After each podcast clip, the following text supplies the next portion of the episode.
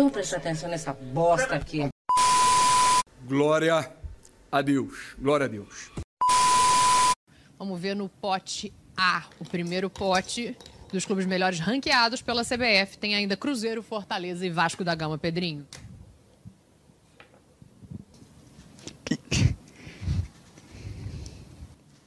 Vasco da Gama. Jovem, você acha que assistir um jogo inteiro do Corinthians, mais os acréscimos, poderia ser a próxima prova de resistência do Big Brother? Começa agora o 55 episódio mascaradinho de.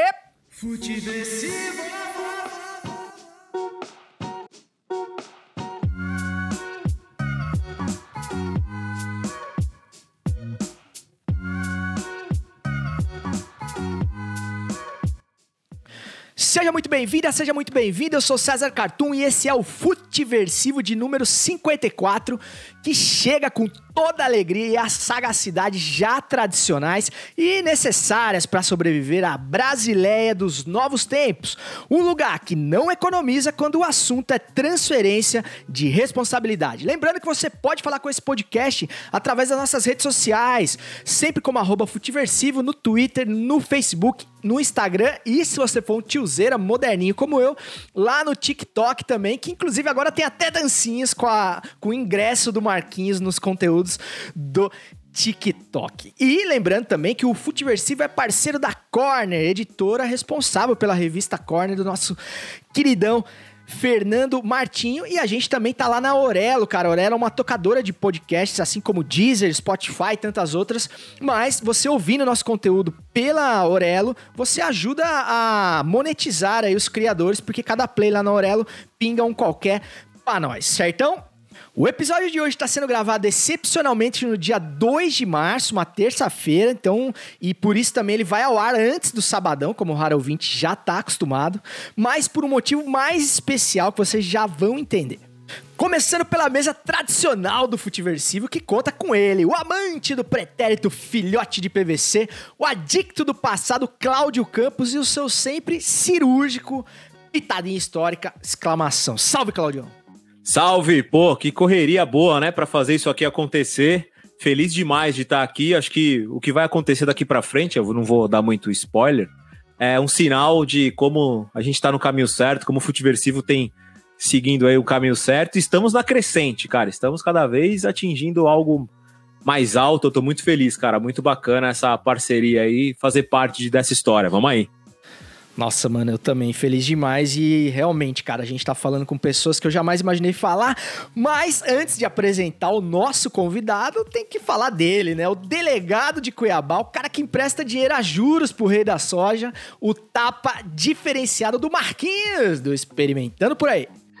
Fala, meu filho, como é que vocês estão? Cara, eu tô também meio sem acreditar que vai acontecer isso aqui hoje, mas não, não vi ainda, mas tô, tô, tô, tô ansioso que Cezão prometeu pra gente, então vamos ver se vai rolar mesmo, né, cara? Tô aqui pronto, fiz até. Se você não sabe quem vai estar tá aqui ainda hoje e tá nos vendo com imagens, tem.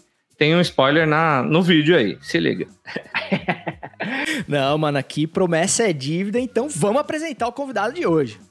E, para fechar a mesa cada vez mais desumilde do Futiversivo de hoje, tem ele, o príncipe dos sortilégios versão La Paz, o Uber do rolê Zika, o cara que já usava máscara bem antes de ser modinha, Bolívia Smoke Zika. Seja bem-vindo, Bolívia. Obrigado, mano. Gostei da introdução, mano. Foi criativa. Curti, da hora. Prazer aí. Segunda vez aqui já, hein? É, então, mano, a gente gravou uma vez remotamente, né? E, putz, eu fiquei feliz pra caramba quando eu descobri que você tinha ouvido um episódio que a gente citou, alguma coisa. Na época eu fazia sozinho ainda, era tipo monólogo. E agora, pô, graças ao, ao Zoom aí e a todas as possibilidades, a gente consegue gravar presencialmente, mesmo virtualmente. Prazer falar com você aí, mano. Bom, e... eu tô tentando dar tapa na cara do Felipe Melo com responsabilidade. Com responsabilidade. o Claudião vai ficar feliz pra caralho com esse apelido. Cara, ó, vou te falar, meu, como joga bola o Felipe Melo, mas como nós temos pensamentos divergentes sobre várias coisas, mas bola, ele joga muita bola.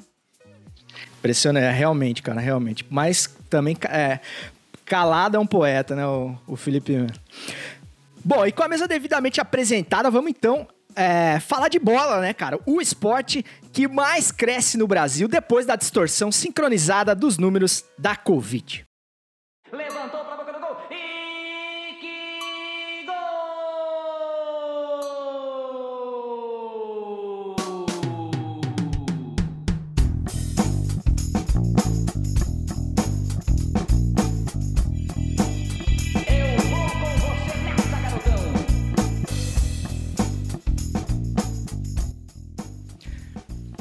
Sempre, sempre com as bênçãos do mestre Osmar Santos, o maior de todos. Voz das diretas, não me canso de dizer que damos início aqui ao nosso feijão com arroz futebolístico dessa semana. Hoje a gente tá gravando na terça-feira, excepcionalmente. A rodada ainda não rolou, mas é, acabou de rolar o primeiro jogo da final da Copa do Brasil. Um jogo bem meia-boca, pra ser bem sincero. Eu já queria saber do Bolívia, do nosso convidado, cara.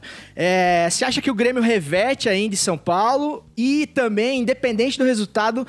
Você acha que esse é o The Last Dance do Renatão?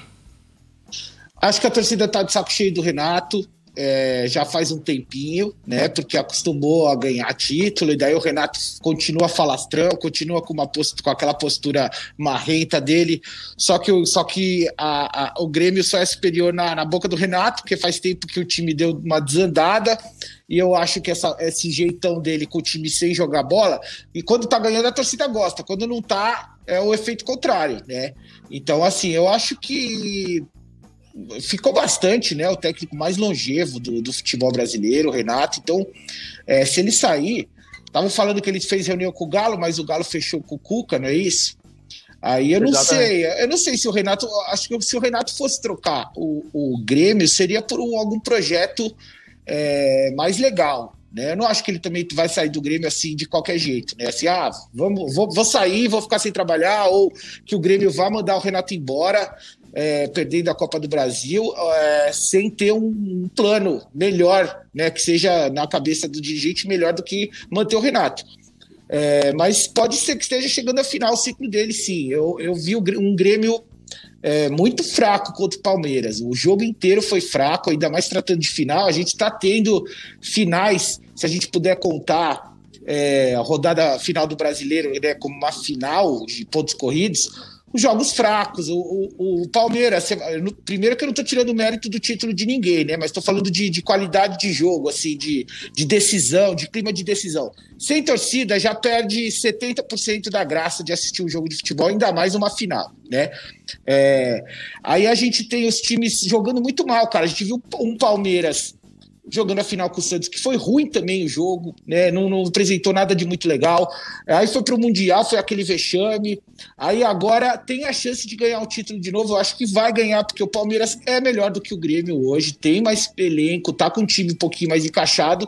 Mesmo lá jogando no Sul, é, eu achei que o Palmeiras mereceu ganhar o jogo, assim, por pouco, né? Porque fez, apresentou um pouco mais, perdeu uns dois gols no primeiro tempo, podia ter, ter saído do primeiro tempo com 2, 3 a 0 e aí matado esse, esse jogo.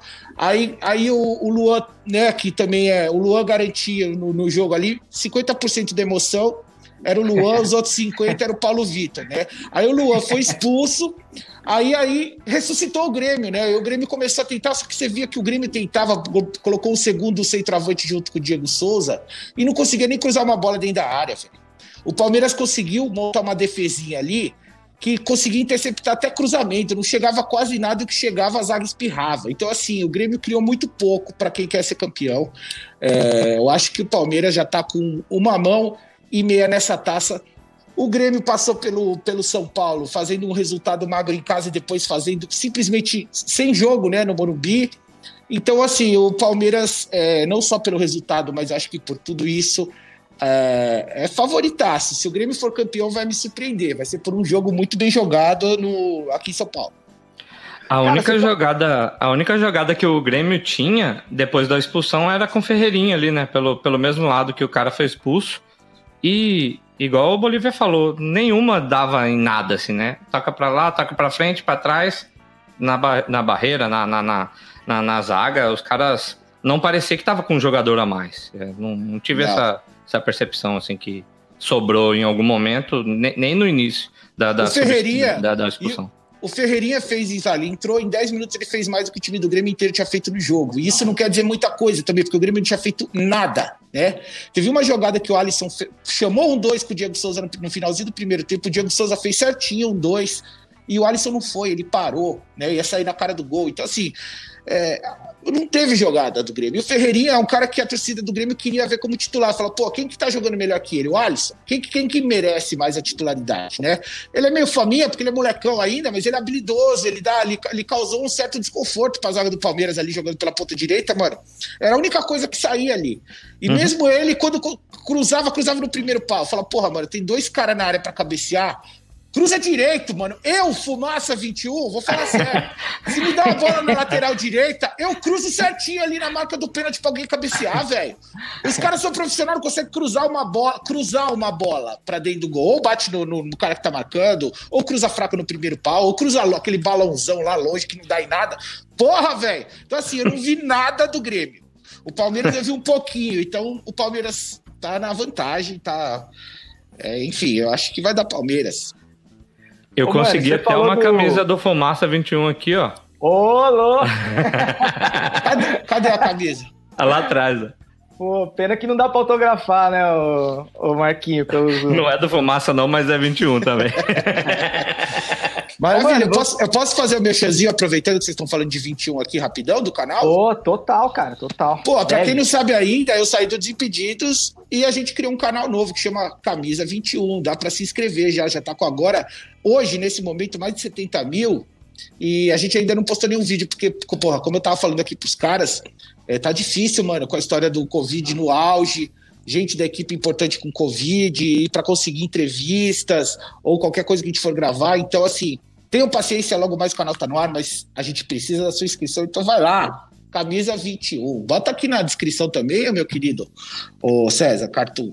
Pode ficar tranquilo, cara, sem, sem, sem dúvida nenhuma. Inclusive, para você que gosta de nos ouvir com imagens, como diz o Marquinhos, é, esse episódio vai ser publicado, como todos os outros, na, no canal de YouTube da Corner também, que é a nossa parceira aqui do Futiversivo. Então, o raro ouvinte aí, com certeza já deve estar inscrito, mas quem ainda não se inscreveu, tá dando mole, porque, mano, tá todo mundo ansioso aí por esse canal, né, ô, ô, ô Bolívia? A gente tá muito afim de saber o que você vai fazer de novo aí, de diferente.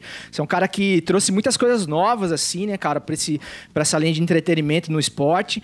E a gente sentia falta sua, né, bicho, no, no Desimpedidos, cara. E de repente, se tiver mais alguma coisa aí que você possa falar pra gente, a gente sabe que o arquivo, que o acervo do BTS vai estar lá, mas enfim, tem algum quadro novo que já dá pra soltar alguma coisa, é, do elenco, enfim. Queria já poder falar tudo que vai rolar, só que como o meu parceiro, que a gente nem anunciou ainda, pegou Covid e atrasou tudo, eu não sei se, se eu falar aqui vou furar algum lançamento dos caras, entendeu? Mas assim, hoje em dia é muito mais difícil você criar uma coisa nova, incrível no YouTube, não só pela quantidade de canais que tem, de gente fazendo e tudo mais, mas pelo, pelo, pelo que o YouTube se tornou, né, depois de tantos anos, né? Porque no começo lá do, do Desimpedido, 2014, a gente fazia o que a gente queria, era terra de ninguém. Você quer pegar a imagem da Globo para mostrar os gols, você quer, quer criar um programa com melhores momentos do jogo, você cria, você pega a imagem de todo mundo, pega a foto de todo mundo. Hoje em dia não pode fazer nada, nem música, nem foto, nem imagem. Então, assim, é, você tem que criar um conteúdo original mesmo, 100% original. E é, e é mais difícil, né? Sem poder usar esses recursos. Então, assim, dentro das políticas também de palavrão no YouTube, enfim, o, o YouTube mudou bastante. Mas o que eu posso garantir é que vai ser um canal que vai ter muita resenha do jeito que a gente gosta mesmo, com todas essas restrições, né? Então vai ser uma parada muito legal. É, O BTS morreu, mas eu acho que ele vai ressuscitar de um jeito diferente, muito mais legal, inclusive, isso eu posso adiantar, que é muito ma- mais da hora do que era. É, e que vai ter um programa sobre timeline do Twitter, reagindo à timeline do Twitter das coisas mais bizarras que a gente encontrar lá. Vai ter live também durante o jogo, reagindo e, e- e batendo um joguinho de sinuca é, na rodada de quarta-noite ao vivo. Então, assim, a gente vai começar assim, porque também não dá para fazer mais coisas do que tá rolando, do que isso, né, no momento. Mas aí o canal vai começar a criar uma identidade com o tempo, né? A gente vai começar com, com os três programinhas assim, e aí depois criar mais coisa, né? Então, mais ou menos isso. Acho que eu já, já dei uns bons spoilers aí. Cara, e você falou do BTS aí, né? Que ele vai voltar, eu não tenho dúvida que melhor. Mano, a gente tá vivendo um puta do boom, né, cara, de podcast de entrevista. É, Você acha que, que isso já, já tá meio saturado? Assim, você acha que tem tanto entrevistado pra tanto podcast de entrevista como a gente tem hoje, assim? Mano, na pandemia, o que, que a gente faz? Isso que a gente está fazendo, a gente mantém a nossa vida social conversando com as pessoas, né? Então, acho que não é uma parada de entrevista. Muitos, muitos podcasts são uma bate-papo, né? Não é exatamente uma entrevista no formato tradicional. A gente pode ver o flow ali, os caras ficam trocando duas, duas horas e meia de ideia sobre assuntos variados e sem nenhuma preocupação em, em ser rápido, é entrando a fundo mesmo. E tem gente que gosta, por exemplo, de acompanhar um como segundo, segunda tela, a galera conversando, é, assistindo o jogo. E não- eles não estão vendo o Aham. jogo, só estão vendo as pessoas falando. E a galera fica lá duas, três horas. Pode Então, crer. assim, eu acho que é, é, uma, é uma época que tá todo mundo é, mais disponível para ouvir, falar, porque, pô, tá todo mundo em casa, mano. Entendeu? Então eu acho que essa proliferação é, é natural nesse momento que a gente tá fazendo. E assim, aí a galera tá consumindo. Então acho que não saturou ainda, porque o pessoal tá consumindo, acho que é porque tá precisando, né? É, e se depender da pandemia acabar, vai ter, vai ter mais uns 50 podcasts. Bom, só hoje, só hoje a notícia que, que nosso querido presida maravilhoso vetou o- os estados, os governadores de, de comprar e vacinar, né? Legal, muito bom. É, cada tudo vez que a melhor. gente precisa, né, cara? Do- Cada vez melhor. Falando em palavrão de um filho da puta desse boicotando a parada que já seria difícil de resolver com toda boa vontade, com toda a competência, já seria foda. O- É. Ele quer que a, que, a, que a galera morra, mano. Esse é um projeto de, de, de É isso. né? Faz Mas enfim, do vamos, plano de governo. vamos falar de coisa boa, vai. Mano, falar de coisa boa, então, como é, a gente falou, cara, final da Copa do Brasil, jogo meia boca pra caramba. A gente tinha no, no roteiro aqui início dos estaduais, que é pra falar de jogo pior ainda. Então vamos falar de futebol velho, né, Claudião? Que é a tua especialidade, e aí a gente volta pros tempos que. Lá pros tempos que o Paulo Nunes apanhava mais que a. que a Carol com K no Twitter. Pitadinha histórica. Reticências, três pontinhos, fecha conchetes, abre aspas, underline, interrogação. Bora lá, bora lá, porque a gente tem que lembrar aqui que essa rivalidade Palmeiras e Grêmio, Grêmio e Palmeiras, já é de longa data, né? Ela surge ali no começo dos anos 90, quando é Palmeiras do Filipão versus Palmeiras. É, é, Grêmio do Filipão versus Palmeiras da Parmalat. E eles começam com confrontos na Copa do Brasil de 93, se encontram em outras competições, mas o bicho pega mesmo na Libertadores, né? Da Libertadores do título do Grêmio ali em 95, que tem os dois grandes confrontos, né? A goleada do Grêmio no Sul e depois o Palmeiras quase revertendo no, no Parque Antártica. Porém, o que fica mais guardado na memória, que é o símbolo dessa rivalidade, toda vez que eles se enfrentam em mata-mata é recordado. A gente até já recordou aqui uma vez no Futeversivo, mas vale até para trazer memórias de infância para o pequeno Bolívia aí. Que não é, é a- infância, viu? Não é infância, não. Vou te falar. Tentei ser tinha- bonzinho, Bolívia. Não, mano, eu já tinha meus, meus 17 anos, mano. Boa. Então, pô, então você lembra bem do quebra-pau entre Grêmio e Palmeiras no Olímpico, que começou atrás do gol entre o Valber e o Dinho. E aí, cara, assim, eu não vou contar, ficar descrevendo, tem uma pessoa que descreve bem melhor, que é o Silvio Luiz, contando toda essa treta aí. É bem mais interessante do que a gente aqui ficar tentando recordar momentos daquela briga, né? Contra a representação do Palmeiras com 32 corridos. Vai ter acréscimo a dar com pau. E olha lá, olha lá, Silvio, atrás do gol, Silvio. Pegaram. Tinho e Valber atrás do gol se agredindo mutuamente. Um espetáculo dantesco, Silvio. Que coisa feia, meu Deus. Olha lá o Tonhão. O Tonhão chegou. O Alex Alves chegou. Minha Nossa Senhora, trabalha, repórter. Ô, Dinho, o que, que foi, Dinho? Sai comigo, Dinho. Sai comigo. Vai, vai, vai. Foi agredido.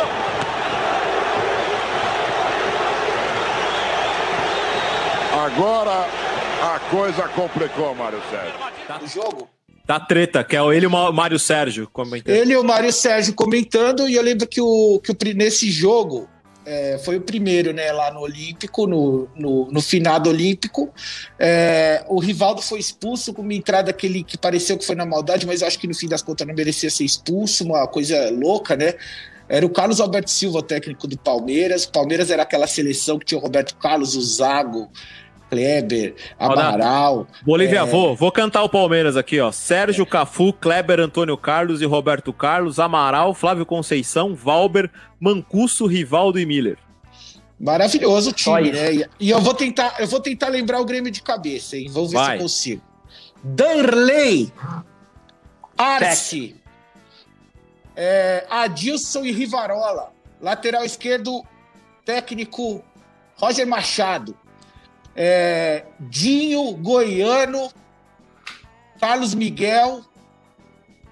E aí tem um quarto que eu não sei se é o Arilson, e aí eu vinha com Paulo Nunes e Jardel. Tô bem, vai, de memória. Opa, Gaba- caralho, é o Arilson mesmo, né? Gabaritou, Bolívia, gabaritou. Boa, boa, boa, boa. Então, eram dois puta timaços. E aí, na verdade, o Valber deu uma porrada no Dinho no campo.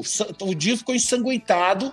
Então ficou aquela coisa já, os- o, né, aquela cli- clima de treta. Mas na hora que o bicho pegou mesmo, a treta, se você for ver, foi uma tretinha bem miada, né, velho? Não teve soco na cara, chute voadora. Foi só um tumultozinho. Aí eu vi o Darley na crocodilagem atrás dar um soquinho meio com a mão mole.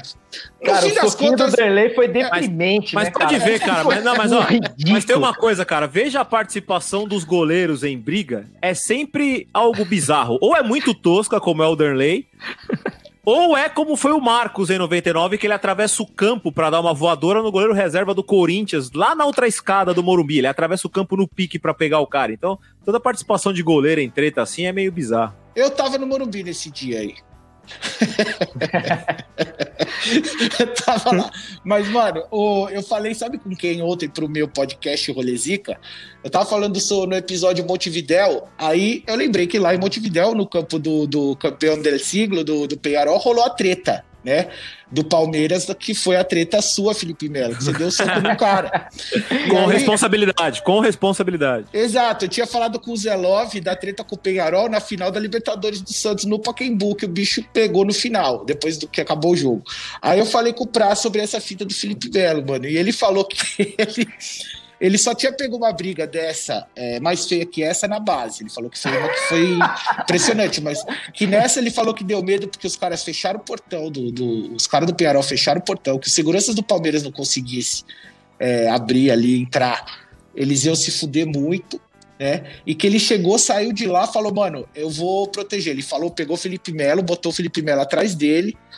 Aí não sei quem foi que levou o Felipe Melo pro cantinho para não vir ninguém por trás para dar nele. A Felipe Melo ficou ali protegido, né, na, na parede, né? Pelo menos você tem só 180 graus para se preocupar, né? Porque se você tá no meio de uma treta, o foda é, é- é vir tomar uma por trás sem você esperar, né?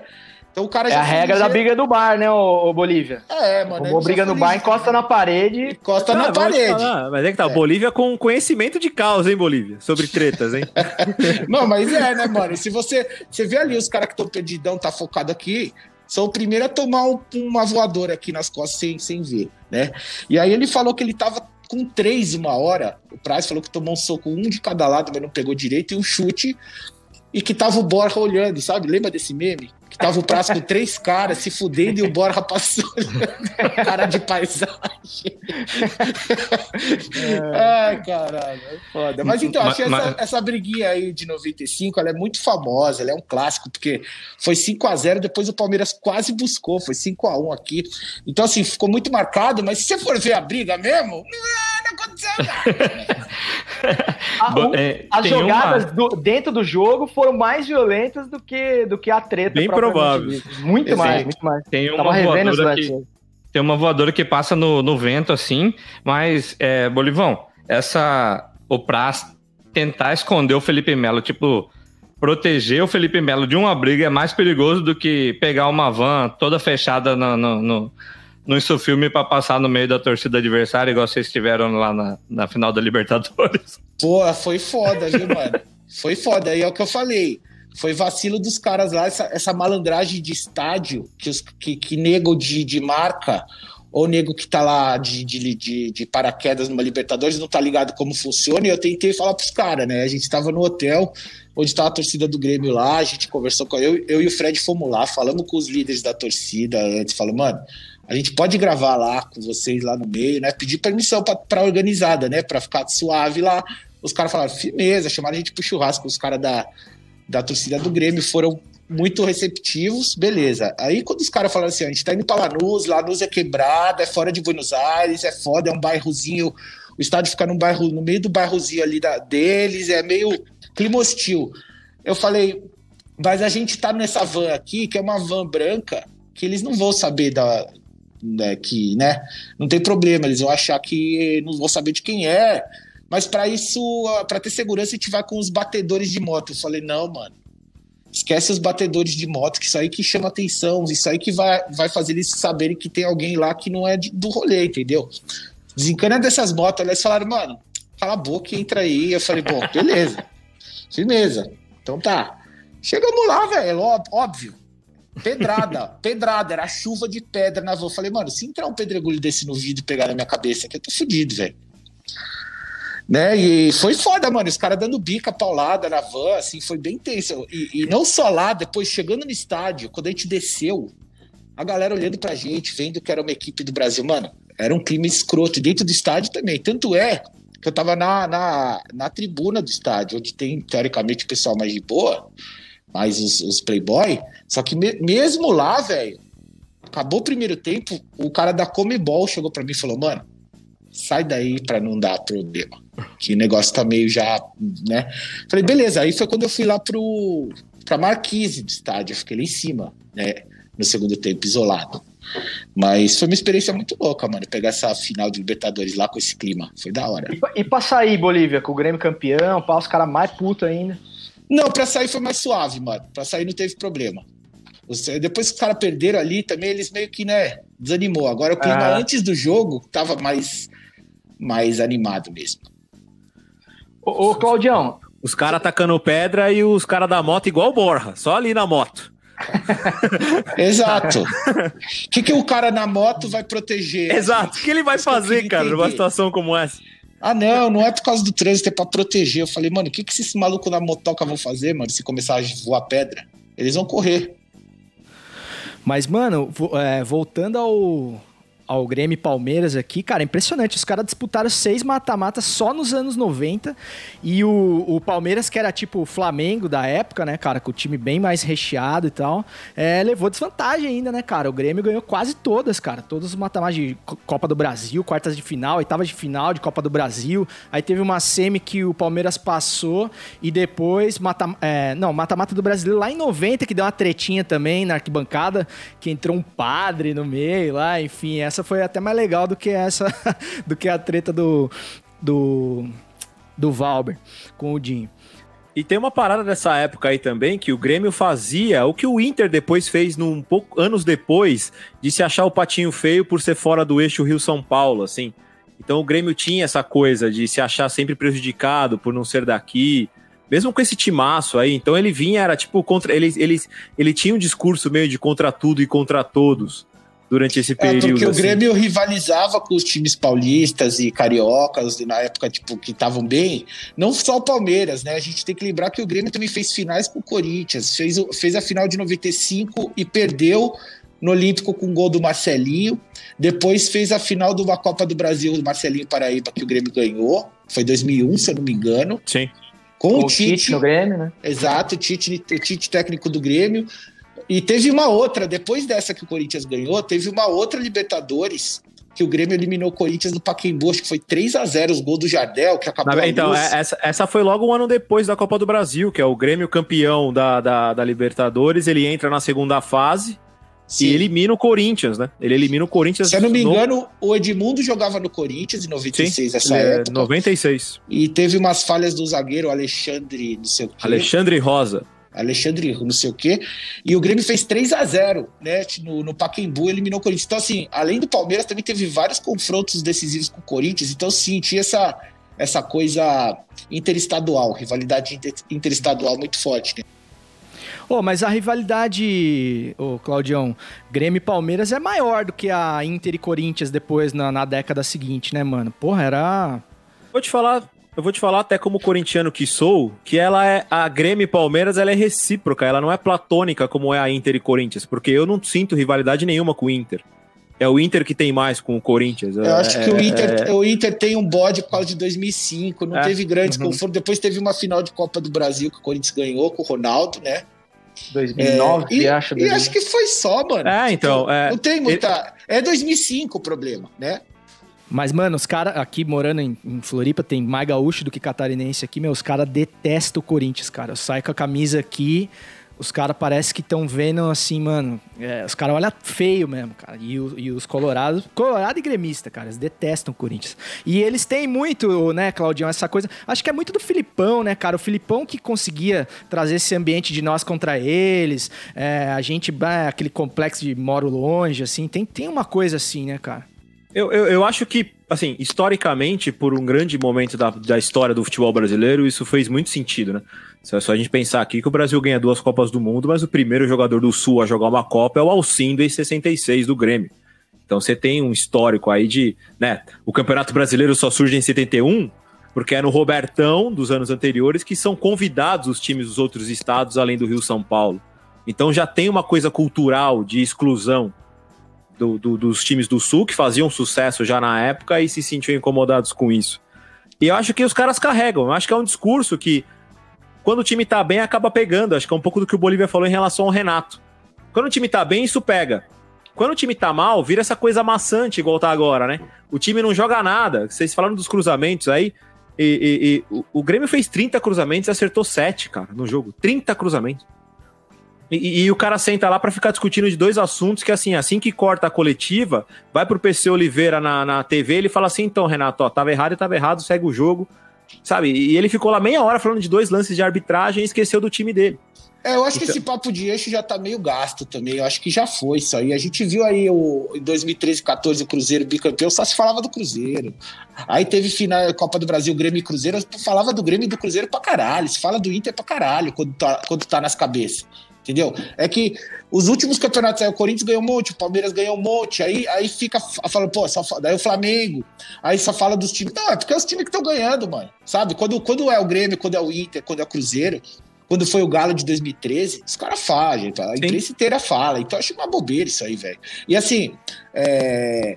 eu esqueci. Não, aquele hype do, do Inter mesmo, cara, campeão Ah, não, da lembrei. Libertadores, pô, todo mundo falou pra caralho, né, cara? É, e eu lembrei que assim, é, então já teve uma re- reparação histórica para essa demora de incluir o pessoal do Rio Grande do Sul, porque os últimos 28 técnicos das seleções são, são gaúchos Pois é, cara. da seleção, né? Se for ver, é o Tite, Mano, Felipão, né? Só faltou quem? O, o Dunga, faltou o Celso, o Celso Rotti só. E, e o, e o Parreira que inverte com o Renato, né, cara? Porque o Parreira é mais gaúcho, mesmo nascendo no Rio, e o Renato é mais carioca, mesmo nascendo no Sul. Eles podiam inverter a, o É, local, de, local de É. nascimento, né? Porque o Parreira é, pô, esquema tático do Parreira é muito mais sulista do que o Renato é gaúcho. né? Não, e o Renato, cara, eu queria ver os jogos do Grêmio que ele vê, cara, porque é impressionante. O, o negacionismo dele é nível do Jair, cara, que a gente comentou agora há pouco, porque personagem, né, mano? Ele não acredita no que ele tá falando. Ele só, ele só sabe faz- falar assim, entendeu? Ele, ele, tá, ele protege, ele acha que ele tá protegendo o grupo. Ah, não, a gente joga bem, o Grêmio é o melhor time do Brasil, o Grêmio joga o melhor futebol do Brasil. É um mantra que ele repete, só que a torcida já tá ficando puta, mano. Os caras já não estão comprando esse, esse- essa conversinha dele, não, né? Salve! Salve os finais, então, mano. Episódio de hoje foi mais curto, mas, mano, valeu a pena demais por conta do nosso convidado. A gente ficou feliz demais de receber o Bolívia aqui. Começando por ele, então, Bolivão. Cara, só tenho a te agradecer aí. Sei que você tá passando um monte de perrengue aí com o canal novo, cheio de coisa pra fazer. Parou pra falar com a gente aqui, mano. A gente te agradece demais. Tô ligado que o Rara Ouvinte vai gostar muito de ter você presencialmente aqui, trocando ideia com a gente. É, espero que possam haver outras, enfim, com mais tempo e tal. Mas a gente te deseja, mano, todo sucesso do mundo aí no Camisa 21, no Rolê Zica, que eu não perco um. Eu que, eu que nunca viajei pra lugar nenhum, acabo viajando com você lá no- no- nos episódios, cara, com, com tanta história da hora. E é isso, mano. Apareça sempre aí pra tomar uma com nós. Que é isso, eu que agradeço, mano. Se precisar é só chamar, tamo junto. Um abraço pra todo mundo aí. Na próxima, desculpa pela participação mais rápida, mas é porque, mano, o bicho tá pegando mesmo. Só tá dando merda aqui pra gente resolver. Mas o canal vai ser da hora, então se inscrevam aí. Em breve a gente se vê lá dentro do conteúdo do Camisa. Abração pra vocês. Demorou, Bolinho.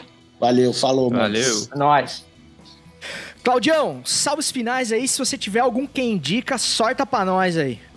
Bom, vamos lá, cara. Pô, hoje eu tenho dois quem indica. Um totalmente relacionado ao Pitadinha e meu fanatismo por futebol, e o outro totalmente nada a ver, mas também é uma das minhas paixões, que é a cultura hip hop. Então, o primeiro, falando de futebol, é ah, uma série de documentários, de documentários curtos da UEFA, que chama Futebol Ideologies, ou seja, ideologias do futebol. E eles estão fazendo é, episódios curtos explicando a, a, a cultura tática dos países da Europa. Então tem Itália, Portugal, Inglaterra, França, Alemanha. E eles fazem um link com os treinadores atuais e os treinadores que forjaram, ou que formaram, né, criaram essa, essa cultura. Assim, para quem gosta de tática sem ficar vendo mapa de calor ou, ou posicionamento de lista, de, linha, de lista telefônica, como a gente falou no outro episódio, é bem bacana porque traz uma coisa cultural e comportamental bem parecida com o ótimo livro Pirâmide Invertida, que, que, é- que, que trata a tática dessa forma, de algo, algo mais cultural. Ah, e a, fora é, o documentário Netflix, que foi autorizado pela família do Notorious Big sobre a, a vida dele. E assim, é, não é para investigar a morte ou nada do tipo, para celebrar a obra e o artista Notorious Big. E, e- e só pelo trailer já dá pra ver que é muito bacana, porque tem muita coisa de, de acervo, não só dele, mas da família, de parceiros dele. E que a galera. E que o Netflix, quando quer, né, ele consegue entregar esse, esse compilado muito bom de uma forma documental. É uma hora e quarenta de documentário que, pra quem curte, vale a pena. Assim, é, é investir uma hora e quarenta da vida assistir o documentário. Marcola, salves finais, meu brother. Meu filho do céu, eu- como eu disse no, no começo, eu continuo sem acreditar. Não acreditava antes, continuo sem acreditar. Vou até voltar o episódio aqui pra ouvir e assistir de novo. Mas foi da hora demais. É, o, a minha indicação, eu quero que vocês. é, os caras já estão voando, mas quero que vocês vão lá e se inscrevam no canal do, do Bolivão, lá no canal Camisa 21. E que os caras tiveram uns imprevistos, mas já já eles estão com o conteúdo no ar. Inclusive, todo o acervo do BTS vai estar por lá. Demorou, mano. É, e se inscreva também no canal da Corner, né, velho? Se você já tá inscrito no canal do Bolivão, inscreva-se no canal da Corner que nós precisa mais do que ele até. e, enfim, cara, eu tenho um. Quem indica aqui, falando em Corner, cara. É, o Fernando, eu como assinante premium agora da, da, da Corner, é, tive acesso ao puro creme da Copa de 90, cara. A gente tava falando no grupo lá da, de assinantes da Corner sobre sobre a Copa de 90, como é uma Copa um pouco é, menosprezada pelos analistas e tudo mais. E tem uma, um texto fantástico do Fernando Martinho mesmo, é, falando sobre todo o contexto socioeconômico, político, geopolítico, todas as transformações que o mundo passaram praticamente simultaneamente ao, ao Mundial, cara. Uma coisa impressionante. Tipo, teve dissolução do, do, do Bloco Socialista, da União, da União Soviética, o- reunião das Alemanhas, é, plano Collor no Brasil, com confisco de, de poupança e tudo mais. É, treta na Argentina com Carlos Menem, enfim, cara, ele faz todo um apanhado e ele vai traçando a ordem cronológica de acordo com as colunas, inclusive as últimas colunas do João Saldanha, cara, saudoso João Saldanha, no Jornal do Brasil, ele, tá, ele foi à Itália já muito debilitado e escreveu de lá, enfim, tem todas as impressões ali do João Saldanha sobre aquele Mundial. E eu sou suspeito pra falar, porque eu não sei se é por memória afetiva e tudo mais, né? Foi minha primeira Copa, mas eu adoro a Copa de 90. Eu acho que a luz da Itália ali, de, daque- Copa pra mim tem que ser de dia, tá ligado, velho? Tem aquela luz do campo da Itália, Maradona, seleção de Camarões, cara, René Guita, grandes goleiros, né? O Predom da, da, da Bélgica, um puta do goleiro, Walter Zeng, enfim, tantos outros. É, então acho que é uma Copa que não é de se jogar fora, não. E aquele timaço da Alemanha que foi cam- tricampeão naquela ocasião. Certão? É, então, meus amigos, só me resta declarar inaugurado mais um final de semana, desejando que você não compre uma mansão de 6,97 milhões de reais, cheia de rachadinha nas paredes. Até semana que vem, valeu demais, Bolívia, pela moral, sucesso no Camisa 21 e segue o jogo! Eu queria um apartamento no Guarujá Mas o melhor que eu consegui foi um barraco em Itaquá. Você não sabe como parte um coração. Ver seu filhinho chorando, querendo ter um avião. Você não sabe como é frustrante. Ver sua filhinha chorando por um colar de diamante. Você não sabe como eu fico chateado. Ver meu cachorro babando por um carro importado. Money, que é good nós não deve Se nós rebasse nós não tava aqui empleando. Mas nós precisa de workar